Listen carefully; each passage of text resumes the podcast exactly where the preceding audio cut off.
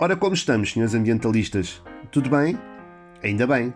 Agora desliguem esses telemóveis com baterias feitas a partir de matérias-primas oriundas de combustíveis fósseis, tá? Pronto. Eu começo este SPV assim mesmo, cru, cru tal e qual a impossibilidade de sermos 100% ambientalistas. Há sempre algo que nos rodeia, que usamos, uh, oriundo de uma indústria que em nada contribui para a salvação do meio ambiente. Mas não é apenas para falar sobre clima que aqui estou. Greta Thunberg, não sei se disse bem ou não, mas daqui para a frente vamos só dizer Greta, está bem? Fica melhor. Greta visitou Portugal. Se bem que visitar não seria a palavra que eu usaria. Greta passou por Portugal. Isso sim. Se não sabem, ficam a saber que Greta vai marcar presença numa marcha pelo ambiente em Madrid. E como é bastante ecológica, veio do barco, oriunda dos Estados Unidos. Primeira reflexão a tirar disto. Se eu soubesse que ser ativista ambiental me daria a oportunidade de viajar de barco pelo Atlântico, tinha pensado melhor na minha vida aos 12 anos. Hoje, com 29, o máximo barco que andei foi de Cacilheiro, para ir a Cacilhas vender um artigo que pus no OLX. Segundo e global reflexão. É verão na Suécia. A Greta está em, está em férias grandes da escola. Esta é uma pergunta básica, pois quando se fala em Greta é impossível resistir à crítica e ao pensamento de esta rapariga devia estar na escola. Fácil, mas a minha pergunta é ainda mais pertinente. Esta rapariga não tem pais portugueses, claramente. Se Greta fosse portuguesa, era mais fácil convencer os pais a ir ao Tomorrowland com 14 anos do que dizer: pai, mãe, eu não vou mais à escola porque vou lutar por uma causa ambiental. Era só ouvir a típica mentuga a dizer: Ah, vais, vais, vais à escola sim senhora, nem que a vaca tussa monóxido de carbono às cores, vais à escola e mais nada. Ainda por cima amanhã tens teste de economia. A outra solução seria Greta dizer algo do género: Pai, mãe, posso ir ao Tomorrowland? Eu vou com as minhas amigas e prometo que não vai acontecer nada de mal. Claro, filha, tens juízo e manda mensagem quando estiveres na tenda. Sóbria e sozinha. Greta veio do barco para tentar ser mais ecológica e apenas usou Lisboa como ponto de passagem. Eu acho que ela devia viver em Lisboa, porque nós portugueses eh, fomos eh, extremamente ecológicos na altura dos descobrimentos. Os nossos barcos eram de madeira e só usavam a força do vento.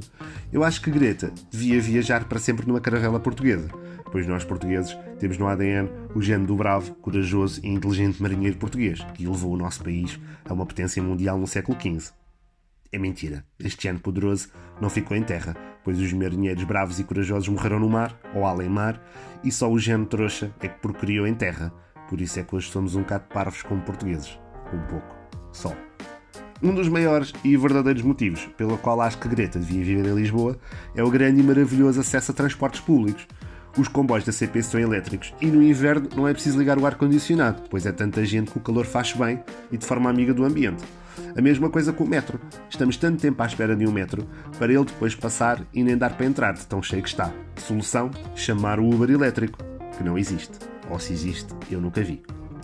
Ia também fazer uma piada sobre as rendas em Lisboa, mas acho que já está. Resumindo, Portugal até é um país amigo do ambiente. Temos muitas eólicas, barragens, sistema, sistemas para aproveitar a energia das ondas.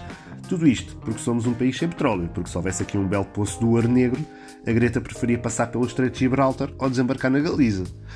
Contudo, acho que a popularidade da Greta no nosso país é fraca. Da última vez que uma adolescente famosa esteve no nosso país, houve muitos mais bilhetes vendidos, tinta para o cabelo vendida e gritos o tempo inteiro. Sim, Billie Eilish, a jovem que achava que Portugal era uma grande floresta tropical, causou muito mais impacto. Eu acho que Greta devia alterar um pouco a forma de estar e de ser, sei lá, pensar em usar umas tintas para o cabelo, ecológicas, claro, e animal free, usar umas roupas oriundas de thrift shopping para não alimentar a fast fashion e, sobretudo, fazer assim, digamos, umas collabs, uns fits, não é? para, chegar uma, para chegar a mais gente, não é? Por exemplo, fazer com. Hum, um feat com, sei lá, uh, peruca. Hum? Era fixe. Um feat de Greta com peruca. Eu já estou a imaginar. Peruca na Greta. O novo hit de verão com temperaturas normais para a altura do ano. Hits como o iceberg resiste, Trump não, ou tapem chaminés com eólicas, ou melhor, painéis solares da street.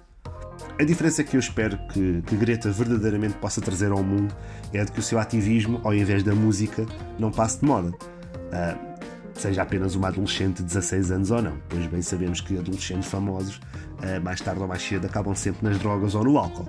Se calhar o que falta à Greta é experimentar algumas festas de faculdade portuguesas e passar pelo bairro alto. Talvez esquecesse do ambientalismo e ainda apanhamos a curtir um belo som na tenda eletrónica do Rock in Rio, ou a curtir Chemical Brothers no Alive. Queria terminar apenas para questionar.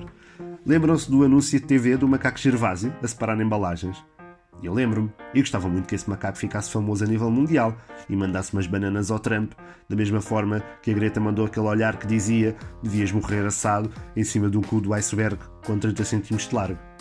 Adeus, caros ambientalistas, e continuem a reciclar, se faz favor. Adeus.